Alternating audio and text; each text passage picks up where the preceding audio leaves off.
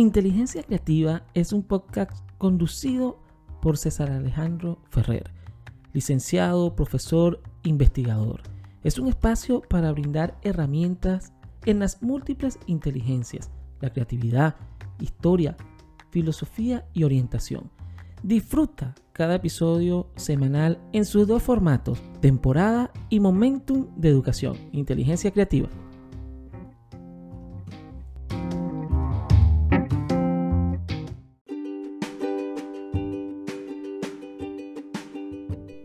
Bienvenidos a un nuevo episodio de Inteligencia Creativa en esta temporada Filosofía para Escuchar y serie para jóvenes, en donde estaremos abordando el desarrollo de los hábitos. Pues los hábitos hacen al monje, dice un dicho, es decir, el hábito hace que constantemente podamos desarrollar, desenvolver y perfeccionar nuestras habilidades y destrezas. En realidad, la única diferencia entre los que han fallado y los que han tenido éxito reside en la diferencia de sus hábitos. es una frase de Omandino, el autor del vendedor más grande del mundo. A través de las acciones correctas, alientas las emociones correctas. Al hacer esto una y otra vez, puedes de hecho formar el hábito de tomar la acción correcta y concreta. Y eso a menudo conduce a más resultados positivos. Los buenos hábitos, como hemos explicado y dicho en este podcast, requieren disciplina y tiempo para desarrollarse. Sobre todo disciplina y tiempo. Cuando Benjamin Franklin era joven, decidió desarrollar los hábitos que creyó que lo harían mejorar como persona, como científico, como investigador. Franklin enumeró 13 cualidades que deseaba tener. Las clasificó en orden de importancia y luego le dio a cada una su propia página en un pequeño cuaderno que él guardaba. Cada semana se concentraba en una cualidad, haciendo notas en su pequeño libro. Con el tiempo, desarrolló las cualidades que admiraba y eso lo cambió. Y lo cambió de quien era a quien deseaba ser.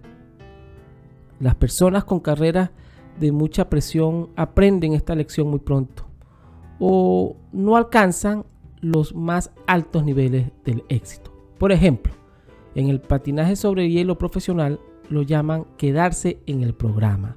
Cuando un patinador está haciendo una rutina y él o ella comete un error o se cae, debe levantarse inmediatamente y de un salto regresar al programa de patinaje sea que esté compitiendo en las Olimpiadas en frente de jueces o frente a millones de televidentes o en una práctica normal en la mañana.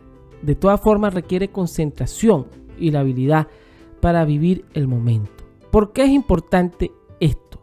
Porque para tener éxito a ese nivel no puedes permitir que un obstáculo te saque del juego. Necesitas desarrollar el hábito de ejecutar y seguir adelante. Si nuestra meta es obtener el valor del aprendizaje, necesitamos entender y tener el hábito de trabajar a un alto nivel. Llueva, truene o relampaguee. En el éxito y en el fracaso, con contratiempos o avance. El hábito es importante en el desarrollo. Al igual que cuando aprendes a conducir, solamente con la práctica te vuelves un mejor conductor. Cuando aprendes a leer y practicas la lectura constantemente, solo el hábito de la lectura te hace un buen lector.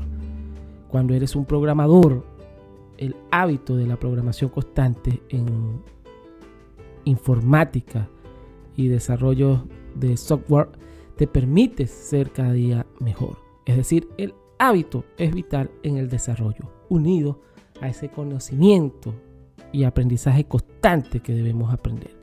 Así que para todo el joven que me está escuchando, también para los no tan jóvenes, pero en esta serie, para ti, joven, el hábito es vital en cualquier área de nuestra vida para el desarrollo de lo que queremos construir y en el éxito en lo que queremos tener. Escuchaste inteligencia creativa. Si te gustó este episodio, compártelo con tus amigos, con tus compañeros y suscríbete a las distintas plataformas de donde nos estás escuchando. Hasta el próximo episodio.